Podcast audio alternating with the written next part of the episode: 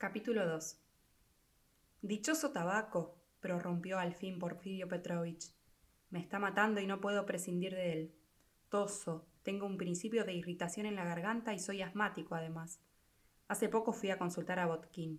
Es un médico que emplea por lo menos media hora en reconocer a cada enfermo. Y después de ocultarme, percutir, etc., me dijo, entre otras cosas, el tabaco le sienta muy mal, tiene usted los pulmones dilatados. Todo eso está muy bien, pero ¿Cómo voy a dejar el tabaco? ¿Con qué voy a sustituirlo? Yo no bebo nunca, y eso es una desgracia. Todo es relativo, Rodion Romanovich. He aquí un prefacio que acusa la astucia profesional, se dijo a Raskolnikov. Recordó su anterior conversación con el juez de instrucción y de repente renació la cólera en su corazón. Vine anteayer por aquí, ¿no lo sabía usted? continuó Porfirio Petrovich mirando a su alrededor. Entré en esta misma habitación, Pasaba casualmente por esta calle, como hoy, y de pronto se me ocurrió hacerle una visita. Estaba abierta esta puerta. Entré. Lo esperé un momento y luego me marché sin dejarle mi nombre a la criada. ¿No cierra usted nunca? La fisonomía de Raskolnikov se ensombrecía cada vez más. Porfirio Petrovich debió de adivinar en qué pensaba. He venido a darle explicaciones, querido Rodión Romanovich. Le debo una explicación, continuó sonriendo y dando un golpecito en la rodilla del joven pero casi al mismo tiempo su rostro adquirió una expresión seria, con gran extrañeza por parte de Raskolnikov, para quien el juez de instrucción se presentaba con un aspecto inesperado. La última vez que nos vimos ocurrió una lamentable escena entre nosotros, Rodion Romanovich. Ya recordará usted cómo nos separamos. Ambos teníamos los nervios muy excitados. Faltamos a las más elementales conveniencias, y sin embargo somos personas correctas.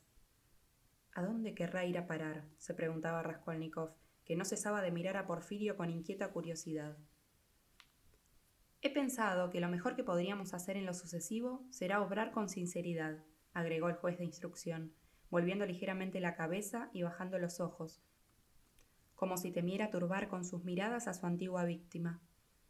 Es necesario que no vuelvan a repetirse semejantes escenas. Yo no sé a dónde habríamos llegado el otro día sin la aparición de mi colca, Usted, Rodion Romanovich, es muy irascible, y yo contaba con eso, pues el hombre exaltado suele dejar escapar sus secretos.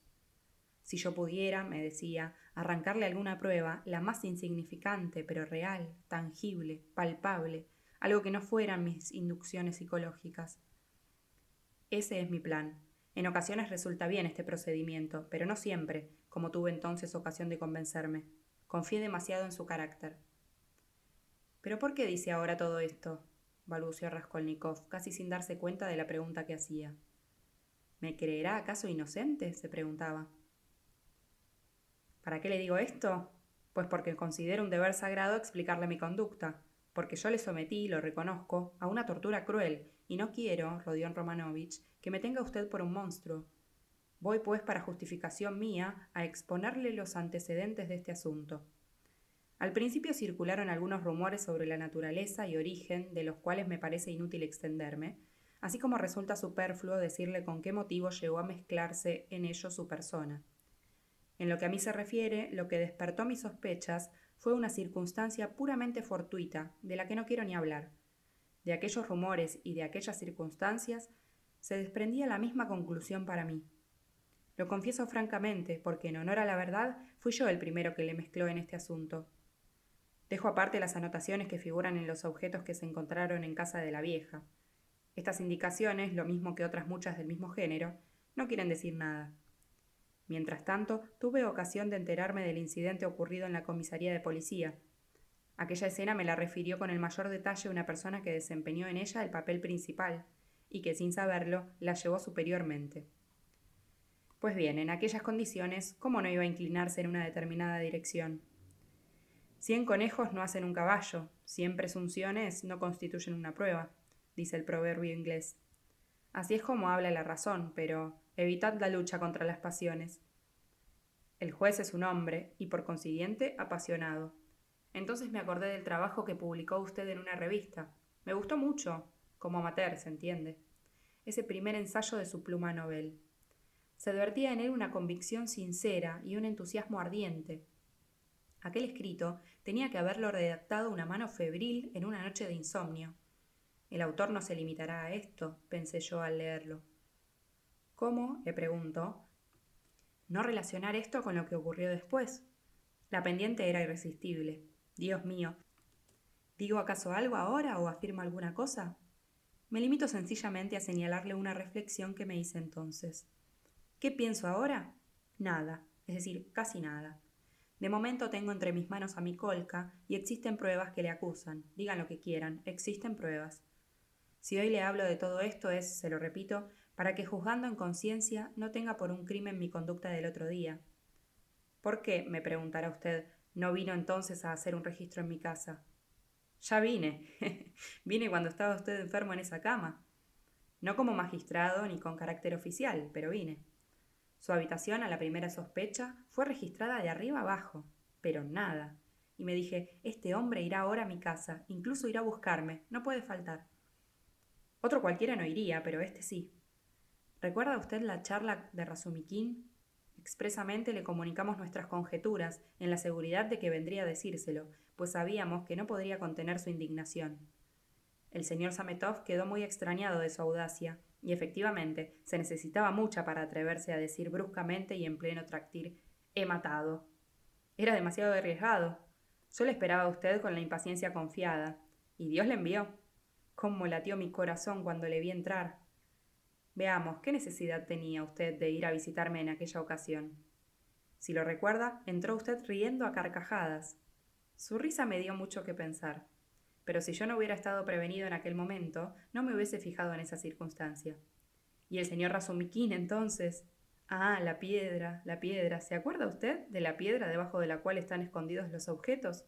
Me parece verla desde aquí. Está en un huerto. ¿No le habló usted de un huerto al señor Sametov? Y después, cuando hablamos de su artículo, nos parecía ver detrás de cada palabra suya una indirecta. Y ahí tiene usted, Rodion Romanovich, cómo mi convicción se fue afirmando poco a poco. Desde luego, me decía yo entre tanto, todo eso puede explicarse de otra manera, e incluso será lo más natural, convengo en ello. Valdría más una pequeña prueba. Pero al enterarme de la historia del cordón de la campanilla, no tuve ya la menor duda, creyendo tener la más pequeña prueba que quería, y ya no quise pensar más. En aquel momento habría dado gustosamente mil rublos de mi bolsillo por verlo caminando al lado de un desconocido que le había llamado asesino, sin que usted se atreviera a responderle. Bien es verdad que no hay que dar demasiada importancia a los movimientos y gestos de un enfermo que obra bajo la influencia de una especie de delirio. Sin embargo, ¿cómo puede extrañarle después de esto el tono que yo había empleado con usted? ¿Y por qué fue a mi casa precisamente en aquel momento? Seguramente que algún diablo lo llevó por allí. Y en verdad que si mi colca no nos hubiera separado. ¿Recuerda la llegada de mi colca? Aquello fue como un rayo. Pero qué acogida le hice. Ni siquiera concedí la menor fe a lo que me decía, ya lo vio usted. Después de marcharse, continué interrogándole, y él me respondió sobre ciertos puntos de una manera tan categórica que yo mismo me admiré. A pesar de esto, sus declaraciones me han producido una completa incredulidad, y he continuado inconmovible como una roca. Razumikin me dijo hace poco que usted está ahora convencido de la culpabilidad de mi colca, que usted mismo le había asegurado que, no pudo terminar, le faltó el aliento. El señor Razumikin, exclamó Porfirio, que parecía alegrarse al oír a Raskolnikov que por fin hacía una observación.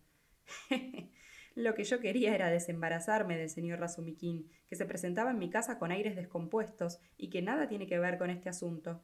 Dejémosle aparte, si le parece. Y en cuanto a mi colca, ¿le agradaría saber qué clase de hombre es o qué concepto me merece al menos? Ante todo, es como un niño que todavía no ha llegado a la pubertad. Sin ser precisamente una naturaleza cobarde, es impresionable como un artista. No se ría si lo caracterizo así. Es ingenuo, sensible, imaginativo. En su pueblo canta, baila y refiere cuentos que vienen a escucharle los aldeanos de los campos vecinos. A veces bebe hasta perder el conocimiento, no porque precisamente sea borracho, sino porque no sabe resistirse al ejemplo de los demás cuando se encuentra entre amigos. Él no comprende que cometiera un robo al apoderarse del estuche que se encontró. Como quiera que me lo encontré en el suelo, dijo, tenía perfecto derecho a cogerlo. Según dicen sus paisanos de Saraisk, era extremadamente religioso y se pasaba las noches rezando y leyendo constantemente los libros sagrados, los antiguos, los verdaderos. San Petersburgo ha influido notablemente en su espíritu. Apenas se vio aquí, se entregó al vino y a las mujeres, lo que le ha hecho olvidar la religión. Me he enterado de que uno de nuestros artistas se había interesado por él y había empezado a darle lecciones. Mientras tanto ha ocurrido este desgraciado asunto. El pobre muchacho coge miedo e intenta ahorcarse. ¿Qué quiere usted? Nuestro pueblo no puede arrancarse del espíritu la idea de que un hombre, a quien busca la policía, es hombre condenado. En la cárcel Micolca ha vuelto al misticismo de sus primeros años. En la actualidad tiene sed de expiación, y este es el único motivo que le decidió a confesarse culpable. Mi convicción en tal punto se funda en ciertos hechos que él mismo no conoce. Por otra parte, concluirá declarándome la verdad. ¿Cree usted que sostendrá su papel hasta el fin? Espere, ya veremos cómo se retracta de sus confesiones. Además, si logró dar carácter de verosimilitud a ciertas declaraciones, otras, en cambio, se hallan en perfecta contradicción con los hechos, y ni siquiera se da cuenta. No, Batushka, Rodion Romanovich, el culpable no es Mikolka. Nos hallamos en presencia de un hecho fantástico y sombrío. Este crimen lleva perfectamente la marca contemporánea, lleva en alto grado el sello de una época que hace consistir toda la vida en la persecución del confort. El culpable es un teórico, una víctima del libro. Ha desplegado en su primer golpe de ensayo mucha audacia, pero esta audacia es de un género particular, la de un hombre que se precipitara desde lo alto de una montaña o desde un campanario. Olvidó cerrar la puerta al salir y mató, mató a dos personas por obedecer a una teoría. Mató y no supo apoderarse del dinero. Y lo que pudo llevarse fue a esconderlo debajo de una piedra. No le bastaron las angustias que pasó en la antesala, mientras que los otros llamaban a la puerta y oía el repetido tintineo de la campanilla. No, cediendo a una irresistible necesidad de experimentar el mismo estremecimiento, fue más tarde a visitar el cuarto vacío y a tirar del cordón de la campanilla. Achaquemos eso a la enfermedad, el delirio. Está bien, pero queda aún otra cosa que notar. Mató y sin embargo no dejó de considerarse como un hombre honrado y desprecia a las gentes y se da aire de ángel. No, querido Rodión Romanovich, Mikolka no tiene nada que ver en este asunto. Él no es el culpable. Este golpe directo resultaba tanto más inesperado cuanto que llegaba después de aquella especie de retractación hecha por el juez. Raskolnikov tembló de pies a cabeza. Entonces, ¿quién es el asesino? balbuceó con voz entrecortada. El juez de instrucción se retrepó en el respaldo de la silla ante la admiración que pareció producirle aquella pregunta. ¿Cómo que quién es el asesino? agregó el juez como si no diera crédito a sus oídos. Usted, Rodion Romanovich, usted es el asesino. Es usted, añadió en voz más baja, en el tono más convencido. Raskolnikov se levantó bruscamente, permaneció de pie algunos segundos y volvió a sentarse sin proferir palabra. Ligeras convulsiones agitaron todos los músculos de su rostro. Sus labios tiemblan otra vez como el otro día, observó con interés Porfirio Petrovich. Creo que no ha comprendido usted el objeto de mi visita, Rodion Romanovich, continuó al cabo de un momento de silencio. Así se explica su estupefacción. He venido expresamente para decirlo todo y poner en claro la verdad. Yo no he matado a nadie, balbuceó el joven como podría hacerlo un niño cogido en una falta. Sí, Rodion Romanovich, ha sido usted, usted solo, replicó severamente el juez. Ambos callaron, y aquel extraño silencio se prolongó durante diez minutos. De codo sobre la mesa, Raskolnikov revolvía sus cabellos. Porfirio Petrovich esperaba sin dar muestras de impaciencia. De repente el joven miró con desprecio al magistrado. Vuelve usted a sus prácticas antiguas, Porfirio Petrovich. Siempre los mismos procedimientos. ¿Cómo no acaba eso por cansarle? Vamos, deje usted mis procedimientos, otra cosa sería si habláramos en presencia de testigos, pero estamos solos. Ya ve usted que no he venido para cazarle como un conejo.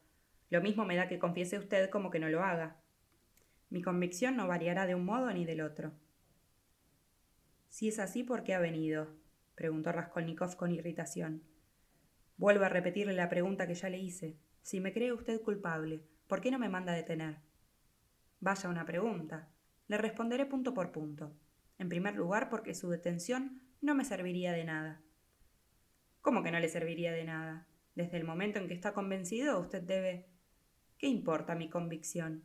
Hasta la fecha no se funda más que en cosas oscuras. ¿Y para qué le voy a llevar a descansar?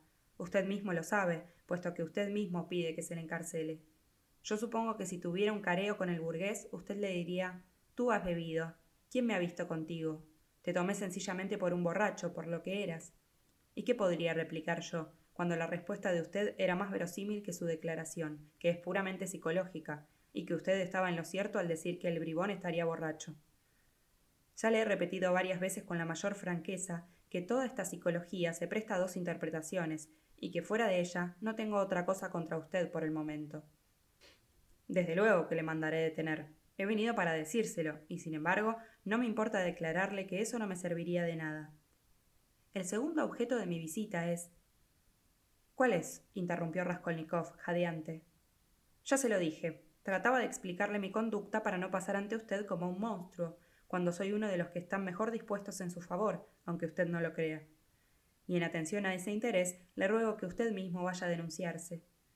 He venido para darle ese consejo, es el partido más ventajoso que puede tomar, tanto para usted como para mí, pues de esa manera me vería libre de este asunto. ¿No soy bastante franco? Raskolnikov reflexionó un minuto. Escuche, Porfirio Petrovich. Conforme a sus propias palabras, usted no tiene contra mí otra cosa que la psicología, y a pesar de ella, aspira a la evidencia matemática. ¿Quién dice que no se engaña? No, Rodion Romanovich, no me engaño. Tengo una prueba. Una prueba que me mandó Dios el otro día. ¿Qué prueba es? No se la diré, Rodion Romanovich. Aunque de todas maneras no tengo a contemporizar más y voy a mandarlo detener. Así pues, poco puede importarme la resolución que tome. Cuanto le digo es únicamente en interés suyo. La mejor solución es la que yo le indico. Esté seguro de ello, Rodion Romanovich. Raskolnikov sonrió con rabia. Su lenguaje es más que ridículo, es impertinente. Vamos a suponer que soy culpable, lo que no reconozco. ¿Para qué voy a ir a denunciarme cuando usted mismo dice que cuando esté en la cárcel descansaré? Mire, Rodion Romanovich, no tome las palabras al pie de la letra. De la misma manera puede encontrar usted allí el descanso como puede no encontrarlo. Yo sostengo la opinión de que la cárcel tranquiliza al culpable, pero eso no es más que una teoría, una teoría personalmente mía. Pero soy yo una autoridad para usted, Quién sabe si en este momento mismo no le oculto algo. Usted no me puede exigir que yo le confíe todos mis secretos. y en cuanto al provecho que puede sacar usted de esa conducta, eso es indiscutible. Seguramente que logrará con ello una disminución en la pena. Piense en el momento en que va a denunciarse. Un momento en que otro ha asumido el crimen declarándose culpable y ha trastornado el proceso por entero. Por lo que a mí se refiere, yo contraigo ante Dios el compromiso de favorecerlo cuanto pueda ante la audiencia. Le prometo que los jueces ignorarán todas estas observaciones psicológicas, todas mis sospechas contra usted, y su resolución tendrá para ellos todo el carácter de absolutamente espontánea. En su crimen no se verá otra cosa que el resultado de un arrebato fatal, cosa cierta en el fondo. Yo soy un hombre honrado, Rodion Romanovich, y cumpliré mi palabra. Raskolnikov bajó la cabeza y reflexionó bastante rato. Por fin sonrió de nuevo, pero de un modo dulce y melancólico. No estoy dispuesto a eso, dijo sin parecer darse cuenta de que aquel lenguaje equivalía casi a una confesión. ¿Qué me importa a mí la disminución de pena de que habla? No tengo necesidad de ella. Eso es lo que yo me temía, exclamó como a pesar suyo Porfirio Petrovich. Ya sospechaba yo que usted desdeñaría mi indulgencia. Raskolnikov lo miró grave y tristemente. No desprecie usted la vida, continuó el juez de instrucción. Todavía tiene mucha por delante. ¿Cómo rechaza una disminución en la pena? Es usted muy escrupuloso. ¿Qué tendré después en perspectiva? La vida. ¿Es usted profeta acaso para saber lo que le reserva? Buscad y encontraréis. Quizá os espere Dios. Además, no lo condenarán a perpetuidad. Tendré a mi favor circunstancias atenuantes, dijo sonriendo Raskolnikov. Lo que le impide confesarse culpable es un desmedido orgullo, a pesar suyo quizá. Yo me río de todo eso, murmuró en tono despreciativo el joven. Luego hizo ademán de levantarse, pero volvió a caer en la silla, presa de un visible abatimiento. Es usted desconfiado y cree que yo lo quiero embaucar groseramente. ¿Ha vivido mucho, acaso? ¿Qué sabe usted de la vida? Usted imaginó una teoría cuya aplicación ha tenido unas consecuencias cuya escasa originalidad le avergüenza ahora. Ha cometido un crimen, es verdad, pero usted no es, ni con mucho, un criminal perdido irremisiblemente. ¿Cuál es mi opinión respecto a usted? Yo lo considero como uno de esos hombres que se dejarían arrancar las entrañas sonriendo a sus verdugos con tal de haber encontrado una fe o un Dios. Pues bien, búsquelos y vivirá. En primer lugar, hace mucho tiempo que tiene necesidad de cambiar de ambiente. Además, el sufrimiento es una cosa buena. Sufra. Mi colca tiene tal vez razón al querer sufrir. Sé que usted es un escéptico, pero abandónese a la corriente de la vida sin razonar, que ella le llevará a alguna parte. ¿A dónde? No se preocupe, siempre llegará a una orilla. ¿Cuál? Lo ignoro. Únicamente creo que le queda todavía mucho tiempo para vivir. Dirá que desempeño bien mi papel de juez de instrucción ahora, pero quizá más adelante recordará usted mis palabras y sacará provecho de ellas. Por eso le hablo así. Quizá ha sido una suerte que no haya matado más que a una triste vieja. Con otra teoría habría cometido una acción mucho peor. Todavía puede darle gracias a Dios. Quién sabe, tal vez le reserva algo en sus designios. Tenga, pues, valor y no retroceda por pusilanimidad ante lo que exige la justicia. Ya sé que no me cree, pero con el tiempo volverá a tomarle gusto a la vida. Ahora lo que necesita es aire, aire, aire. Raskolnikov se estremeció. ¿Pero quién es usted? exclamó, para hacerme esas profecías. ¿Qué elevada sabiduría le permite adivinar mi porvenir? ¿Quién soy? Un hombre acabado, y nada más. Un hombre sensible y compasivo a quien la experiencia le ha enseñado algo, pero un hombre completamente agotado. Usted es distinto, está al principio de su vida, y esta aventura, quién sabe, es posible que no deje el menor rastro en su vida. ¿Por qué temer tanto el cambio que va a operarse en su situación? ¿Es el bienestar perdido lo que puede temer un corazón como el suyo? ¿Le aflige acaso el verse sumergido por mucho tiempo en la oscuridad? Pues de usted depende que esa oscuridad no sea eterna. Conviértase en un sol y todo el mundo le distinguirá. ¿Por qué sonríe? Usted se dice que todo esto no son más que palabras de un juez de instrucción. Es posible. Yo no le exijo que me crea, Rodion Romanovich. Son cosas de mi oficio, estoy de acuerdo. Pero he aquí lo que añado. El resultado le demostrará si soy yo un trapacero o un hombre honrado. ¿Cuándo piensa detenerme? Todavía puedo dejarle día y medio o dos días en libertad. Piénselo bien, amigo mío, y ruéguele a Dios que le inspire. El consejo que le doy es el mejor, créalo. ¿Y si me escapara? preguntó Raskolnikov con una extraña sonrisa. Usted no se escapará. Un mujik se escaparía, un revolucionario de los de ahora, esclavo de las ideas de otros, se escaparía también, porque tiene un credo ciegamente aceptado para toda su vida. Pero usted no cree en su teoría. ¿Qué se llevaría usted al escaparse? Y por otra parte, qué vida tan innoble y tan penosa la de un fugitivo. Si usted se escapara, volvería. Usted no puede pasar sin nosotros. Cuando yo lo haga detener, al cabo de un mes o dos, pongamos tres si quiere, recordará mis palabras y confesará.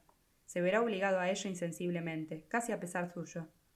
Incluso estoy persuadido de que después de reflexionar se decidirá a aceptar la expiación. Ahora no lo cree usted, pero ya verá. Y es que el sufrimiento, amigo Rodion Romanovich, es una gran cosa. En boca de un hombre grueso que no se priva de nada, esta manera de hablar se puede prestar a risa. Pero no importa, él tiene su idea acerca del sufrimiento. Mikolka tiene razón. No, usted no se escapará, Rodion Romanovich. Raskolnikov se levantó y tomó su gorra. Porfirio Petrovich hizo lo mismo. ¿Va usted de paseo? La noche será hermosa, si no tenemos tormenta, aunque tal vez sería lo mejor, pues refrescaría. Porfirio Petrovich, dijo el joven en tono seco y apresurado. Le ruego que no vaya a figurarse que le he hecho hoy la menor confesión. Usted es un hombre un poco raro y le he escuchado por pura curiosidad, pero no he confesado nada. No se olvide de eso. Está bien, no lo olvidaré. ¿Cómo tiembla usted? No se preocupe, amigo mío. Tomo buena nota de su recomendación. Pasee un poco, pero no pase de ciertos límites. Suceda lo que quiera, tengo que hacerle todavía un ruego, añadió bajando la voz es un poco delicado, pero tiene su importancia. En el caso improbable, a mi juicio, en que durante estas 48 horas se le ocurriera el capricho de quitarse la vida, perdone esta absurda suposición, haga el favor de dejar una cartita, dos líneas nada más, indicando el sitio donde se encuentra la piedra. Eso será lo más noble. Vaya, hasta la vista. Que Dios le inspire buenos pensamientos.